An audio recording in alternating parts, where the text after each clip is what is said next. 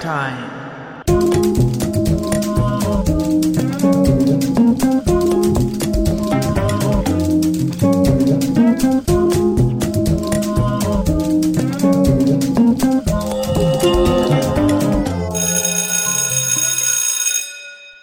Ich habe vor ein paar Tagen mit einem Open Government Experten gesprochen und äh, da kam die Frage auf, beziehungsweise steht hier im Raum, wie bringt man Menschen eigentlich dazu, dass sie Open Government lernen, zu schätzen wissen, zu nutzen wissen? Wie kann man diese notwendige Kompetenz in der Bevölkerung aufbauen?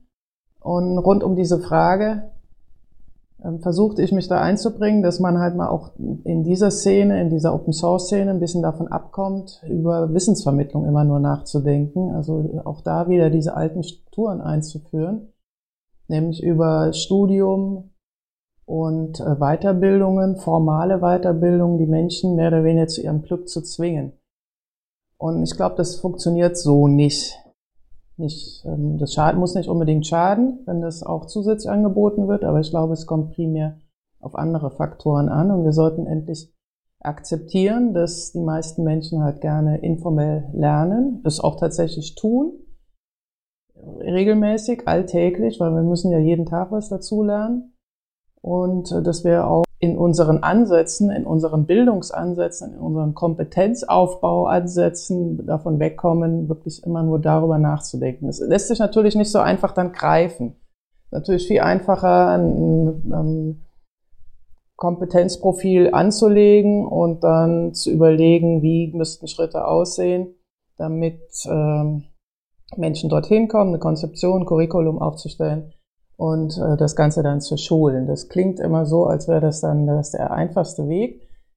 De facto wissen wir, dass es der ineffizienteste ist. Und jetzt ist die große Frage, wie kommt man dahin, dass man halt diese digitale Kompetenz, die wir ja dringend brauchen in dieser Gesellschaft, wie, kommen, wie können wir die aufbauen? Und diese Frage scheint ja auch in der Zwischenzeit die Parteien zu fordern. Die Bundeskanzlerin hat in einem Podcast jetzt betont, dass sie ähm, innerhalb der nächsten vier Jahre, also nach der nächsten Bundestagswahl, das als vordringliche Aufgabe ansieht, die Verwaltung zu digitalisieren, eben den Kontakt zu den staatlichen Stellen zu digitalisieren, damit man äh, auch über diesen Weg im Grunde voranschreitet als leuchtendes Vorbild und äh, seitens des Staates und damit im Grunde auch ähm, digitale Kompetenz überhaupt auch als einfordert. Ich halte es äh, grundsätzlich für eine sehr gute und wichtige Idee oder, oder einen richtigen Ansatz, weil das ist, hätte schon längst geschehen müssen in den letzten zehn Jahren. Es wird höchste Zeit, dass wir damit starten. Und ich glaube auch, dass da über diesen Weg, dass äh, der Staat im Grunde digitale Strukturen vorgibt und die Menschen mehr oder weniger nötigt, äh, damit umzugehen ähm, die, die, am schnellsten die, diese digitale Kompetenz aufgebaut werden kann. Viel schneller und besser, als wenn wir ähm, alle Menschen erstmal in Weiterbildungskurse schicken. Und ähm, das spricht ja nichts nicht dagegen, dass man dann für Menschen, die da Schwierigkeiten haben, dass man denen Begleitangebote zur Seite stellt. Und da kann man aber schauen, wo es da äh, hapert und dann kann man da sehr punktuell im Grunde nachbessern. Ähm, also diese gelebte Praxis, die muss natürlich dann auch von, von allen gelebt werden und das äh, setzt voraus, dass auch die Menschen, die ähm, an diesen Entscheidungsstellen sind, also das sind diejenigen, die als erstes gefordert sind, halt hier nachzurüsten, würde ich jetzt mal sagen und äh, das halt vorzuleben. Wie, wie geht das? Wie kann man digitale Kompetenz heutzutage leben? Und äh, da ja, würde ich, würde ich gerne jeden dazu auffordern, sich einzubringen. Was ähm, mir bei diesen ganzen Diskussionen in letzter Zeit immer wieder so auf, aufkommt, ist die ähm, Überlegung, dass sowohl diese Open Source Szene als auch die Pädagogik beide dazu neigen, äh, den, über den Kopf im Grunde die Menschen zu ihrem Glück zwingen zu wollen. Also sie versuchen im Grunde mit eingängigen Argumenten Menschen dazu, äh, davon zu überzeugen, dass ein anderer Weg der bessere wäre, als der, den sie im Moment praktizieren. Ich kann das insofern nachvollziehen, mir ist der Open Source Gedanke nicht unsympathisch, aber ähm, ich glaube, Menschen lassen sich nicht über den Kopf steuern. Ich glaube, das ist einer der großen Trugschlüsse, zumindest im 21. Jahrhundert nicht mehr. Ich glaube, das ist so ein Ding, kommt mir in letzter Zeit, was wir ähm, lernen müssen, was wir von der Aufklärung im Grunde mitbringen, ist ja, dass wir, ich denke, also bin ich. Und dass wir über den Kopf quasi uns selber steuern können.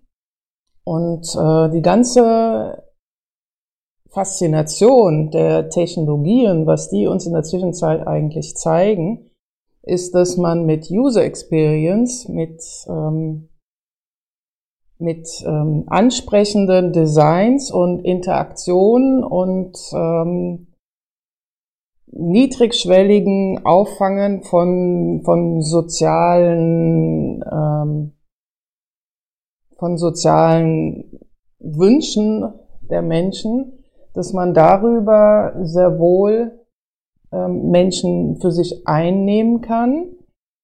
Und insofern der Bauch viel entscheidender ist, also dieser, ähm, was, was gibt mir ein gutes Gefühl und äh, wo, wo habe ich Lust drauf, das ist wesentlich entscheidender als das, was der Kopf mir sagt. Und das heißt, dass wir im Grunde dazu übergehen müssen, mehr darüber nachzudenken, wie können wir im Grunde nicht die Menschen manipulieren. Das ist ja immer dann der, die, die große Gefahr und das ist auch das, was gerade in Deutschland, glaube ich, so als große Gefahr gesehen wird, dass wir ähm, aber uns davon ein bisschen distanzieren müssen und äh, den Menschen gleichwohl ähm, nicht unbedingt uns anbiedern, aber uns auf deren Bedürfnisse im Grunde auch einlassen und diese auch bedienen. Und wenn das Bedürfnis nun mal ist, mobil und flexibel zu arbeiten, dann können wir Ihnen noch so oft erzählen, dass es ähm, eigentlich nicht opportun ist, heute mehr zu fliegen, weil man damit einen irrsinnigen CO2-Verbrauch ausstößt, sondern wir müssen im Grunde mit Nachdruck daran arbeiten, Lösungen zu entwickeln, die eben den Bedürfnissen der Menschen entgegenkommen. Und äh, das ist, glaube ich, so ein, so ein entscheidender Punkt. Und ähm, dabei müssen wir natürlich gleichzeitig beachten, dass nicht alle Menschen gleich ticken, sondern dass wir es mit sehr unterschiedlichen Wertesystemen zu tun haben in dieser Gesellschaft, die sich auch immer weiter ausdifferenzieren, die teilweise auch nicht mehr miteinander sprechen wollen und können, also da wechselseitig da diese Shitstorms losgehen. Und ähm, gleichzeitig sagt es uns aber, dass wir auch nicht mehr mit One-Size-Fits-All-Lösungen arbeiten können. Ich habe ähm, mir mal wieder den, den Vortrag den, von Mary Mecker angeschaut über die Internet-Trends. Und äh, da gab es eine ganz st interessante Statistik. Und zwar, ähm, wie erreichen Geschäfte, Unternehmen am besten ihre Kunden? Und je nachdem, welcher Zielgruppe man angehört, also mit anderen Worten, welchem Alter man äh, entspricht, kann man die besser übers Telefon erreichen, nämlich die Älteren.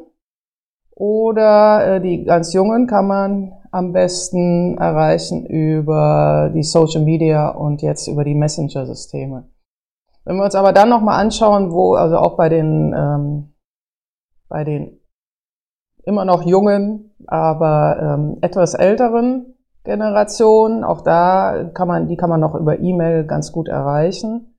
Und ähm, auch schon manche sind auch schon da durchaus über die ähm, WhatsApp oder sonstigen Messenger gut zu ähm, anzusprechen. Das heißt, dass man im Grunde, wenn man unterschiedliche Zielgruppen, Alterszielgruppen erreichen will, und die sind ja auch wiederum unterschiedlich, aber äh, wenn man sie primär erreichen will, muss man auf unterschiedlichen Kanälen arbeiten und damit auch mit komplett anderen Ansätzen, weil über das Telefon äh, erreicht man, muss man ja ganz anders kommunizieren als über Social Media oder jetzt die neueste Generation über die Messenger.